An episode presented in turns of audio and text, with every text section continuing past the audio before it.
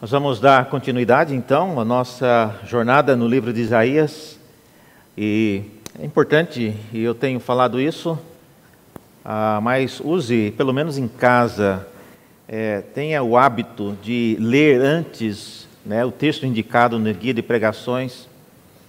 É, nós que somos pregadores, esse texto, por exemplo, eu sempre conto, eu coloco num local na minha Bíblia Quantas vezes eu tive que ler o texto para começar a entender? Esse que nós vamos ver hoje, eu anotei aqui, eu li 42 vezes, se você tem ideia, para começar a clarear. Então, às vezes a pessoa diz, pastor, eu li o texto uma vez não consegui entender. é?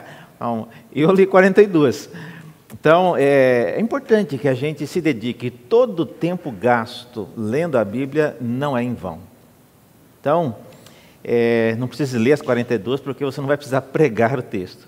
Mas é importante que você tenha familiaridade com o texto bíblico e quando você vem então para a pregação, você já tem um pouco de noção do que uh, você já leu e dúvidas que possam surgir. O texto diante de nós hoje, Isaías 63, segue é, numa sequência de expectativas e hoje, no capítulo 63, a partir do versículo 1, nós lemos assim: Quem é este que vem de Edom, de Bosra, vestido de roupas vermelhas, roupas vistosas, que vem marchando na plenitude da sua força?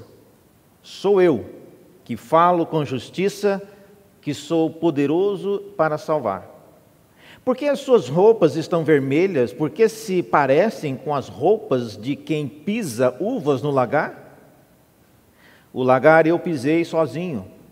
Dos povos ninguém esteve comigo. Pisei as uvas na minha ira, e no meu furor as esmaguei, e o seu sangue respingou nas minhas roupas, e todas elas ficaram manchadas. Porque o dia da vingança estava no meu coração, e o ano da redenção havia chegado. Olhei e não havia quem me ajudasse. Fiquei admirado por não haver quem me apoiasse. Por isso, o meu próprio braço me trouxe a salvação e o meu furor foi o meu apoio. Na minha ira, pisei os povos, no meu furor, embriaguei-os, derramando o seu sangue no chão. Celebrarei as misericórdias do Senhor e os seus atos gloriosos, segundo tudo o que o Senhor nos concedeu e segundo a grande bondade com a casa de Israel, bondade que usou para com eles, segundo a sua compaixão e segundo a multidão das suas misericórdias. Por quê? Porque ele dizia: certamente eles são o meu povo, filhos que nunca me trairão. E ele se tornou o salvador deles e em toda a angústia deles também ele se angustiava, e o anjo da sua presença os salvou. Por seu amor e por sua compaixão, ele mesmo os remiu e os tornou e os tomou e os conduziu todos os dias da antiguidade. Mas eles foram rebeldes e contristaram o seu Espírito Santo. Por isso, ele se tornou inimigo deles e ele mesmo lutou contra eles. Então o povo se lembrou dos dias antigos, lembrou de Moisés e disse: Onde está aquele que tirou o seu povo do mar, junto com o pastor do seu rebanho? Onde está o que pôs nele o seu Espírito Santo? Aquele que fez com que o seu braço glorioso estivesse à mão direita de Moisés? Onde está aquele que dividiu as águas diante deles, adquirindo para si um nome eterno? Aquele que os guiou pelos abismos, como a um cavalo pelo deserto, de modo que nunca tropeçaram? Como o gado que desce aos vales para repousar, o Espírito do Senhor lhes deu descanso. Assim guiastes o teu povo para adquirires um nome glorioso. Olha para nós lá do céu, da tua santa e gloriosa habitação. Onde estão o teu zelo e as tuas obras poderosas? Estás retendo a ternura do teu coração? Já se esgotaram as tuas misericórdias para comigo? Mas tu és o nosso pai. Abraão não nos conhece e Israel não nos reconhece, mas tu, ó Senhor, és o nosso pai, nosso redentor. É o teu nome desde a antiguidade. Ó Senhor, por que fazes com que nós nos desviemos dos teus caminhos? Por que endureces o nosso coração para que não te temamos? Volta por amor dos teus servos e das tribos da tua herança. Só por breve tempo o teu santo povo tomou posse do país. Todos os adversários pisaram o teu santuário, tornando-nos como aqueles sobre quem tu nunca dominastes e como os que nunca se chamaram pelo teu nome. Até aqui a palavra de Deus. Vamos orar mais uma vez. Ó oh Deus, abra nossos olhos para conseguirmos enxergar aquilo que é, é, apenas são letras, é um texto. Queremos que esse texto tome vida e possa, ó Deus, nos dar vida. Pedimos que esse texto tome, ó oh Deus, forma de palavra tua e venha formar a nossa vida, o nosso caráter Pedimos que esse texto, ó Deus, seja poderoso para nos confrontar, para nos confortar, é, enfim, fazer aquilo para o que o Senhor já designou esta palavra nesta noite. Pedimos isso Deus porque sabemos que sem Ti nós nada podemos fazer. É por isso que oramos pedindo o Teu auxílio em nome de Jesus. Amém. Irmãos, não é simples é, nem sempre é possível entender o, tudo que Deus faz. Hoje, em algumas, daqui a algumas horas, alguns minutos, nós começaremos a começar a ter que entender por que Deus faz as coisas que Ele faz. Né? Nós estamos aí às beiras de, do resultado de eleições no país. Algumas vezes é possível você entender o que Deus faz, mas isso não significa que nós gostaremos daquilo que nós viemos a entender. Ah, o profeta Isaías foi uma pessoa que teve muito interesse em procurar entender o que Deus estava fazendo, mesmo porque ele era alguém envolvido, muitas vezes era um instrumento por meio do qual Deus fazia várias coisas, e muitas vezes, como eu já disse, ele conseguiu ver, como é o caso aqui, enxergar aquilo que Deus estava fazendo. Nosso objetivo hoje não é adquirir um conhecimento como o do profeta Isaías. Se você está pensando isso, pode riscar. Eu já lhes disse então que eu, né, pobre mortal, preciso ler 42 vezes o texto para começar a clarear na minha mente. Então é importante que você entenda isso. O nosso objetivo não é ler aquilo que Isaías escreveu, para que nós consigamos entender aquilo que ele faz, aquilo que Deus faz, é, da mesma maneira que Isaías entendeu. Não. O nosso objetivo é mais do que isso. O nosso objetivo é entender à luz daquilo que toda a Escritura já revelou. Nós nunca seremos iguais a Isaías. Mas há um aspecto em que nós somos talvez melhor do que Isaías. E se não, considere o seguinte: Isaías tinha sim a revelação direta de Deus, sobre o que estava para acontecer nos seus dias. Deus revelava para ele numa visão e ele sabia, ele tinha informações privilegiadas que ninguém mais tinha. Nós temos, por outro lado, a revelação completa que Isaías não teve. Nós já vimos tudo o que aconteceu no Antigo e no Novo Testamento, já vimos toda a obra de Cristo. Isaías não teve esse privilégio. Isaías tinha o auxílio do Espírito Santo para registrar e entender o que Deus lhe falava? Sim, tinha. Mas nós também temos o Espírito Santo para nos ajudar a ler e entender não só o que estava acontecendo nos dias específicos, como o de Isaías, mas agora de ver toda a história desenrolada. Isaías tinha uma visão privilegiada para enxergar antecipadamente detalhes daquilo que ou daquele que seria o Messias. Nós temos uma visão bem mais privilegiada porque nós já vimos o Messias que veio e podemos agora comparar várias coisas que ele disse com aquelas que cumpriram na pessoa de Cristo. Sendo assim, Então, o nosso objetivo é, não é ser igual a Isaías, nem entender da maneira como ele entendeu.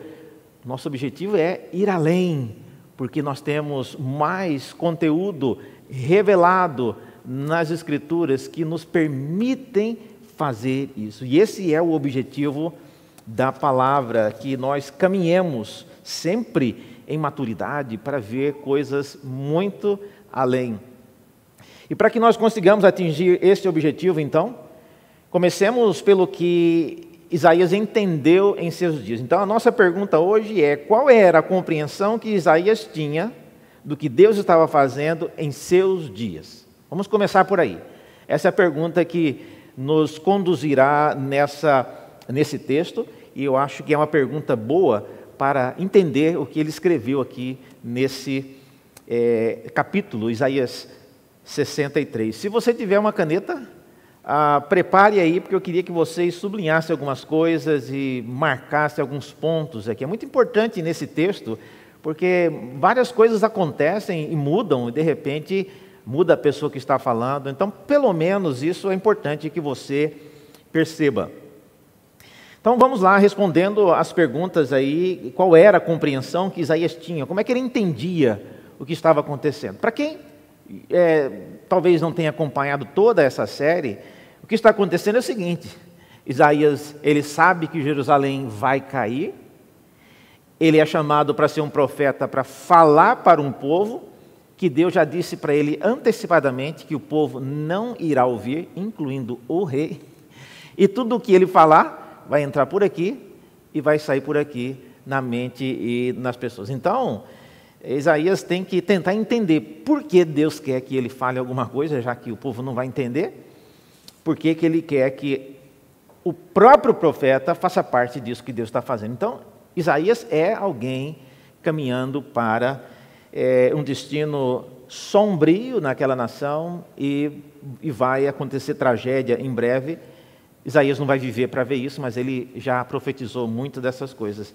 Ah, em, em certo sentido, irmãos, quem, quem tem informações privilegiadas, se você trabalha numa grande empresa, por exemplo, você é um funcionário é, de alto escalão e você às vezes almoça com a diretoria e ali, naquele tipo de almoço, só entre diretores, você fica sabendo, olha, vai cair.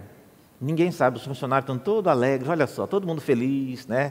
almoçando tranquilo, mas mal sabem eles que a empresa vai fechar daqui a duas semanas.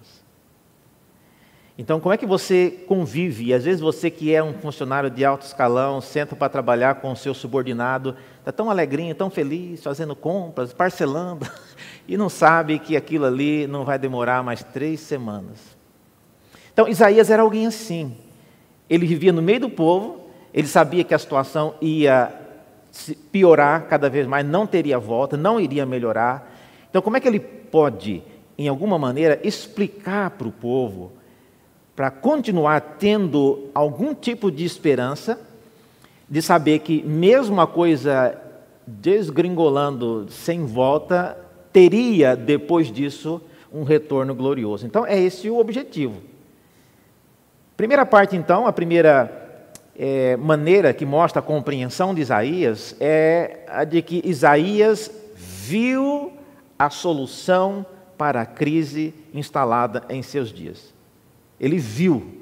E a visão dele está descrita aí nos versículos de 1 a 6. Então, aí a sua caneta, passa uma linha embaixo do versículo 6. De 1 a 6 é a visão que ele tem, a visão é, do que é descrito aí. Ele vê. E a visão ela é fácil de entender porque tem duas perguntas que são respondidas no próprio texto. Primeira coisa é: quem é esse que vem de Edom e de Bosra? Olha, quem conhece bem a história da Bíblia, Edom não tem nada a ver com o povo de Israel, é do outro lado do rio, geralmente associado com os inimigos. Então, se não tivesse a resposta aqui, nós ficaríamos a ver navios. Quem é esse que vem de Edom? Não tenho a menor ideia. Mas o texto irá responder.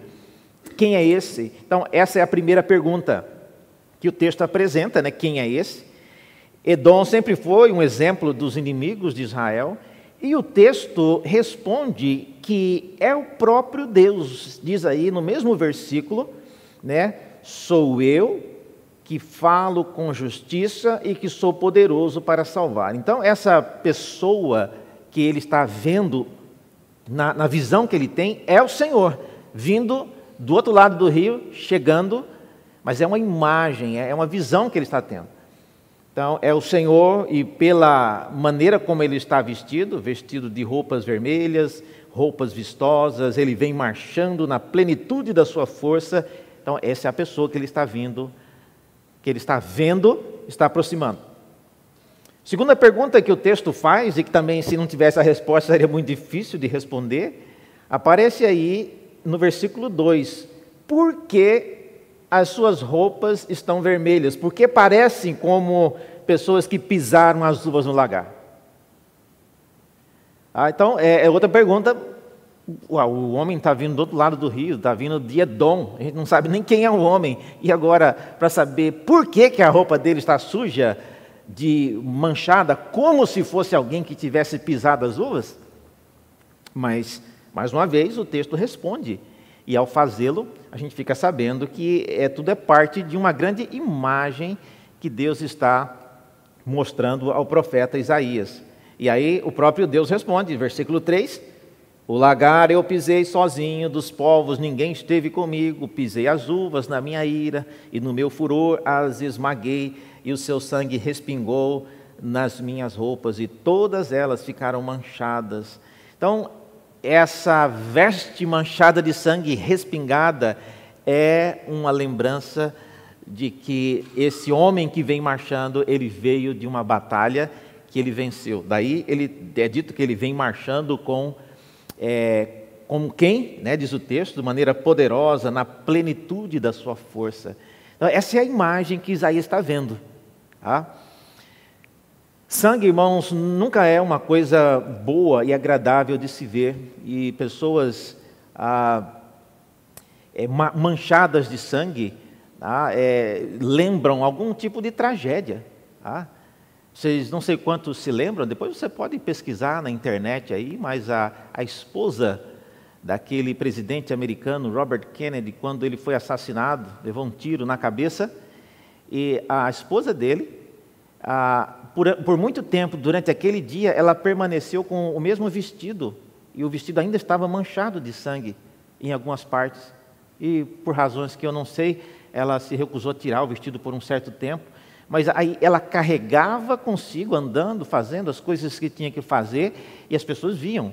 A televisão mostrava que o vestido ainda estava manchado com o sangue que foi do acidente, foi do, do ato criminoso que matou o presidente americano. Então, andar com aquela vestimenta ainda com respingos de sangue era um lembrete de uma grande tragédia que, que tinha acontecido. Do mesmo modo aqui, esse, essa pessoa, né, que é o próprio Deus, é, marchando, chegando com as roupas respingadas de sangue, é um lembrete de que ele não esteve passeando no campo, é, recolhendo flores e chupando frutas, não. Ele veio de uma batalha, onde houve derramamento de sangue. Então, essa é a cena, essa é a imagem, e é isso que, então, eu digo que Isaías viu, ele viu a solução da crise que havia se instalado em seus dias, e a solução envolveu derramamento de sangue. Não foi uma solução fácil. Foi uma solução que precisou, precisou que Deus é, derramasse sangue, que Deus é, castigasse de maneira veemente os inimigos do povo. Então, isso nos faz pensar, irmãos, que nosso Deus sabe exatamente quando Ele irá lutar de maneira definitiva as nossas batalhas. E o que Isaías está vendo é apenas uma imagem, ele está vendo, ele está tendo uma visão, e nessa visão ele vê o Senhor chegando com as vestes manchadas de sangue. Isso, é, para ele, e o próprio Deus diz que é isso, ele veio de se vingar dos seus inimigos que haviam trazido toda sorte de sofrimento para a casa de Israel. Isaías, como eu disse, ele vai morrer sem ver isso acontecer literalmente. Não vai acontecer nos seus dias, mas por causa daquilo que ele vê, ele se alegra e ele tem a esperança de que algo bom irá acontecer. Então, esse é o primeiro ponto. Ele viu, ele viu isso acontecendo em, em sua visão, e por causa disso, olha só, a partir do versículo 7, você tem aí, ah, Isaías agora, ele entende, esse é o, é o segundo ponto, Isaías agora, depois de ter visto, ele entende a razão para Deus ter adotado aquela solução para a crise. A ênfase aí na palavra entende, Isaías entendeu aqui. E o versículo 7, ele começa então, ele muda totalmente o disco e começa a falar agora num tom diferente. Ele diz: Celebrarei as misericórdias do Senhor e os seus atos gloriosos. Quais atos gloriosos? O que ele acabou de relatar. Algumas coisas, irmãos, nós não temos como saber como aconteceu. É, se você depois tiver curiosidade e quiser ler, anota aí na sua Bíblia, leia depois, lê depois Isaías no capítulo 35 a 39. Lá conta a história de quando uma dessas invasões na cidade de Jerusalém, um rei assírio chamado Senaqueribe, ele chega, faz toda aquela investida fazendo uma situação de sítio, sitiando a cidade. E a Bíblia diz que, de maneira inexplicável, no outro dia cedo, amanheceu 180 mil soldados mortos. A gente não sabe se passou alguma coisa de noite, a gente sabe que apareceu morto. O que aconteceu, como aconteceu, ninguém sabe. Por que, que Deus não fez isso durante o dia? Para o povo de Israel ver o Senhor descendo, talvez como um querubim, com uma lança passando, decepando a cabeça de todo mundo dos inimigos. Seria uma coisa maravilhosa de se ver, não é? Deus se vingando ah, dos inimigos, mas Deus não fez isso. Ele fez isso, nem o inimigo sabe o que aconteceu, porque eles morreram, e nem o povo de Deus sabe como aconteceu. O que eles sabem é: gente, olha aí, é todo mundo no chão. Alguns estudiosos, inclusive, acreditam que o Salmo é, 46 é uma reflexão sobre isso.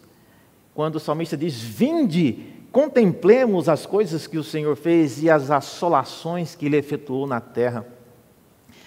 Mas então, Isaías aqui, ele, ele viu não isso acontecendo na prática, mas ele teve essa visão de que essas coisas aconteceriam. E quando ele celebra, então, ele se alegra com os atos gloriosos do Senhor, ele está falando disso. Diz ainda no versículo 7 em diante, segundo a grande bondade para com a casa de Israel, bondade que usou para com eles, segundo a sua compaixão, segundo a multidão das suas misericórdias. Então, Isaías, ele entende e ele mostra-nos que Deus, de fato, estava agindo e esses atos eram gloriosos. Agora, se eram atos gloriosos, por que a coisa caminha mesmo assim para a tragédia? Veja, a partir do versículo 8, nós começamos a ver que havia uma expectativa, havia uma expectativa de que algo aconteceria. Olha só os versículos 8 e 9, é dito que Deus, porque Ele, está falando de Deus, Deus dizia: certamente eles são o meu povo, filhos que nunca me trairão. E Ele se tornou o Salvador deles. E em toda a angústia deles também Ele, Deus, se angustiava e o anjo da sua presença os salvou. Então, esse é o primeiro ponto. Havia uma expectativa e a expectativa era de que o povo não seria um povo que nunca trairia esse Deus que tem se mostrado tão bondoso, tão presente. Então, essa era a expectativa da parte de Deus. Eles não tinham razão para voltar atrás, para desobedecer. Ainda no versículo 9, no, que é o tema, inclusive, né, da, do que está aqui no guia de pregações, é dito que por seu amor e por sua compaixão, ele mesmo os remiu, os tomou e o conduziu para todos os dias da antiguidade. Essa era a expectativa. Todavia, houve uma frustração quanto a essa expectativa. Veja a partir do versículo 10.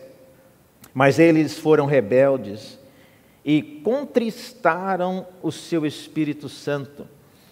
Eu não sei, não tem como mostrar isso para vocês aqui, mas essa expressão contristar o Espírito Santo é o que no Novo Testamento é chamado de pecar contra o Espírito Santo. Então, o povo de Israel fez coisas graves, irmãos, e aqui é, é dito né, claramente, essa expressão volta a aparecer em outros lugares na Bíblia, mas eles foram rebeldes e eles contristaram o seu Espírito Santo, por isso, ele, quem? Ele, Deus, se tornou inimigo deles. E ele mesmo, ele quem? Deus, é, lutou contra eles. Então aí aconteceu a mudança. O Deus que era bondoso, o Deus que era em favor do seu povo, agora se tornou o pior dos inimigos. Isaías está vivendo esse momento aqui, que Deus é o inimigo, mas para uma disciplina. Então havia uma expectativa, havia, houve uma frustração e houve também uma série de questionamentos. Olha só, olha só o que, que você vai ler aqui a partir do versículo 10. O povo de Israel, depois que Deus mudou, Olha o que, que eles começaram a perguntar. Então o povo se lembrou dos dias antigos, lembrou-se de Moisés e disse: Onde está aquele que tirou o seu povo do mar, junto com o pastor do seu rebanho? Onde está o que pôs nele seu espírito? Então, isso é a resposta de um povo que abandonou o Senhor nos dias lá e que agora se vê no direito de questionar Deus, onde está o Deus que nos ajudava, ajudou tanto esse povo a atravessar o Mar Vermelho e a fazer todas aquelas proezas? Onde está? Onde está esse Deus?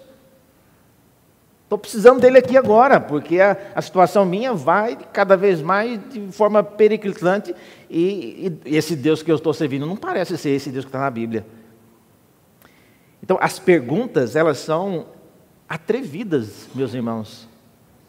Elas são atrevidas porque Deus, ouvindo isso, está vendo: olha, esse Deus que vocês estão pedindo, que vocês estão querendo que ele volte a aparecer, ele não vai aparecer agora.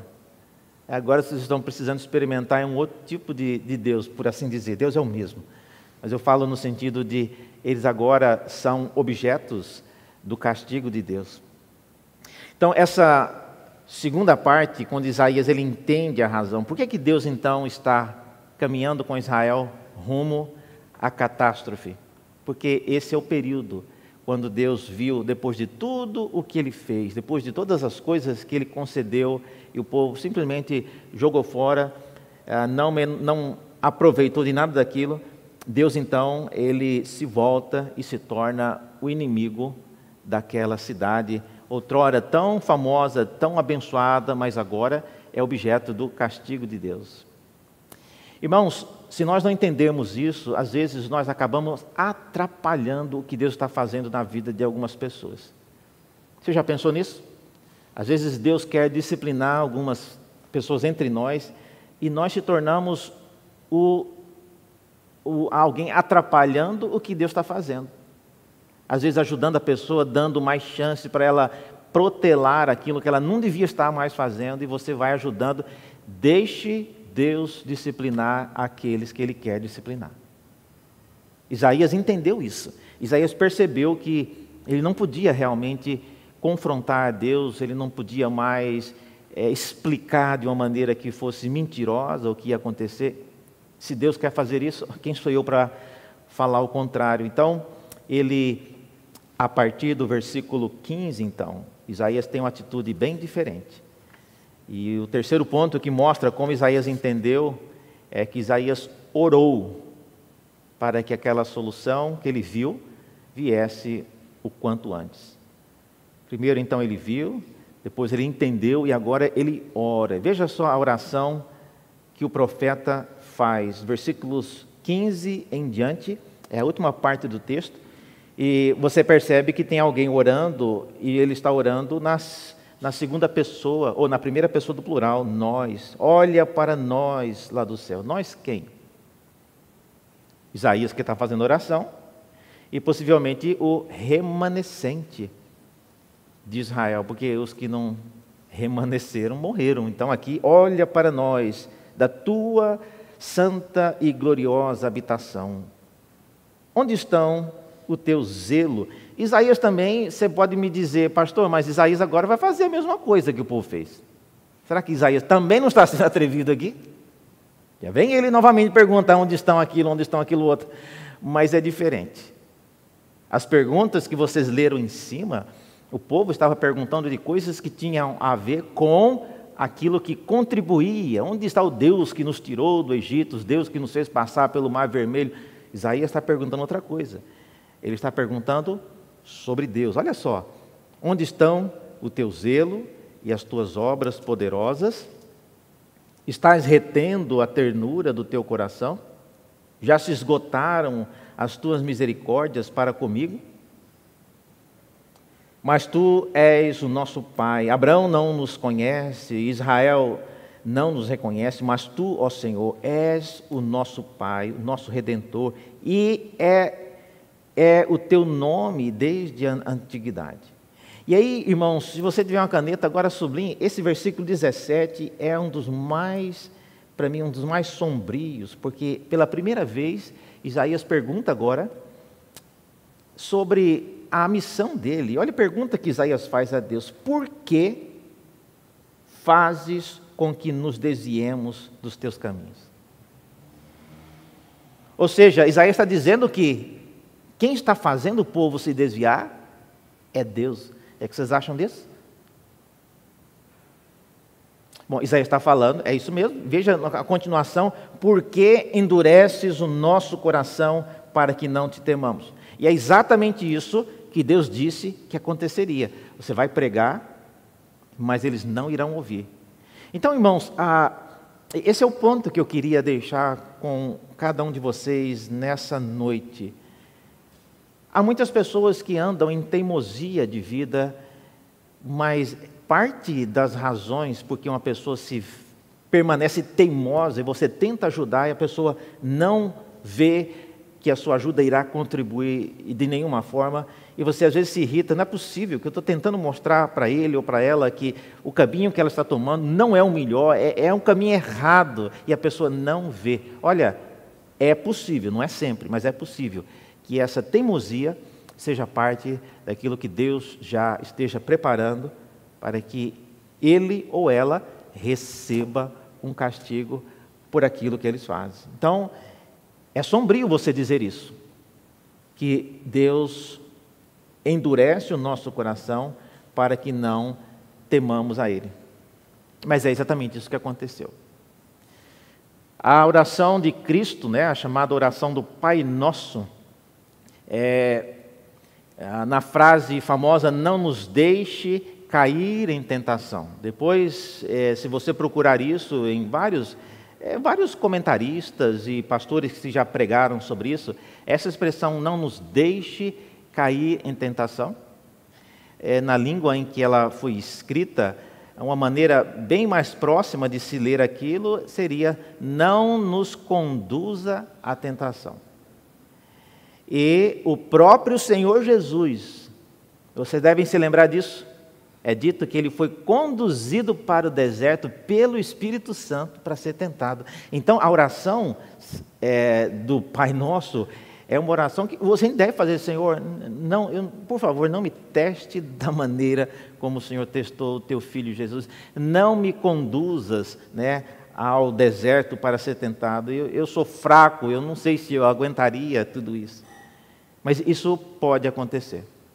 Israel, então, estava em um momento onde o Senhor decidiu que eles não mais é, ouviriam, não mais aceitariam e não temeria a Deus. E a oração de Isaías então conclui dizendo: Volta por amor dos teus servos, ó Deus, e das tribos da tua herança. Só por um breve tempo o teu santo povo tomou posse do país, nossos adversários pisaram o teu santuário, tornamo-nos como aqueles sobre quem tu nunca dominastes e como os que nunca se chamaram pelo teu nome. Essa é a situação que é, se arrastou por pelo menos 70 anos depois da queda de Jerusalém. No ano de 2007, 2008, eu fui pregar em Angola, né, na cidade de Luanda. Não sei quantos já foram em Luanda. Mas Luanda é a terceira maior cidade do mundo que fala português. Tá? Primeiro o Brasil, depois Portugal e Luanda, uma cidade muito grande. Quando eu estive lá, mais ou menos 8 milhões de pessoas moram na cidade de Luanda. O problema da cidade de Luanda é que o país todo viveu, até enquanto eu estive lá, longos períodos de guerra civil dentro do país. Então, todo o país mudou-se para a cidade, para a capital. Então, você tem uma, uma sede do governo ali, o centrinho da cidade, que é bem construído, mas o resto é favelas, favelas e mais favelas. Muito, muito triste a situação. Então, eu passava andando assim para é, até onde eu devia ir e eu via aquilo. É, é triste você ver a situação do país. Tá? Bastante deprimente a qualidade de vida, o nível precário de organização. Um desses pastores que estava lá nos recebendo esteve conosco aqui e era aluno aqui no, no Mackenzie, no, no Jumper, onde eu dou aula, e ele, eu lembro dele estar tá no, no prédio olhando para baixo, dava de ver a Avenida da Consolação. Ele chegava na hora da aula, do recreio, ele ficava olhando na, janela, e eu perguntei, o que, que você está olhando tanto aí? E ele dizia, estou olhando aqui, eu estou admirado da organização do trânsito. Eu falei, meu Deus. a consolação é o caos ali, né? Mas para ele, quem conhece como é o trânsito em Luanda sabe do que ele está falando. O caos, irmãos, nós talvez nunca vimos da maneira como esses, esses países já passaram. Mas antes que isso aconteça, é importante que nós, como povo de Deus, andemos de maneira reta e íntegra, e Deus pode, por causa da integridade de poucos, trazer bênçãos para muitos. O Brasil não precisa ser uma nação que toda teme o nome de Deus para que Deus abençoe esta terra. Não. A semelhança do que aconteceu nos dias de Sodoma e Gomorra, quando Abraão conversava com Deus tentando impedir que aquela catástrofe acontecesse, e vocês conhecem bem a história. Abraão, Senhor, mas se tiver ali 50 pessoas, o Senhor destruirá o justo com o, o ímpio? E Deus responde: se tiver 50 lá, eu não destruo. E aí Abraão foi diminuindo, diminuindo, chegou em 10. E Abraão, se tiver 10 homens justos naquela cidade, o Senhor destruiria. E Deus disse: Abraão, se tiver 10 ali, eu não vou destruir aquela cidade. E de fato Deus acabou destruindo, ou seja, não tinha nem 10. Mas olha só, se tivesse 10 pessoas, Deus estava disposto a permanecer com uma cidade corrupta, uma cidade totalmente envolvida com toda sorte de promiscuidade e de pecado, por causa de dez justos. Então, como povo de Deus, no meio da cidade de São Paulo, no meio do país em que vivemos, é, não espere ter metade da população de São Paulo temente a Deus nas igrejas para Deus fazer alguma coisa. Deus não precisa disso. Basta dez. Dez pessoas numa cidade que eram tementes a Deus seria o suficiente para Deus não trazer e ah, destruir aquela cidade? Será que Deus encontrará dez pessoas na cidade de São Paulo que são tementes para que Ele possa abençoar a nossa terra?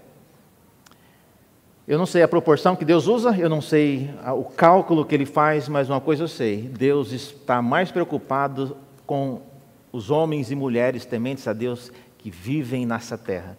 É por causa dessas pessoas que ele traz a bênção sobre o povo.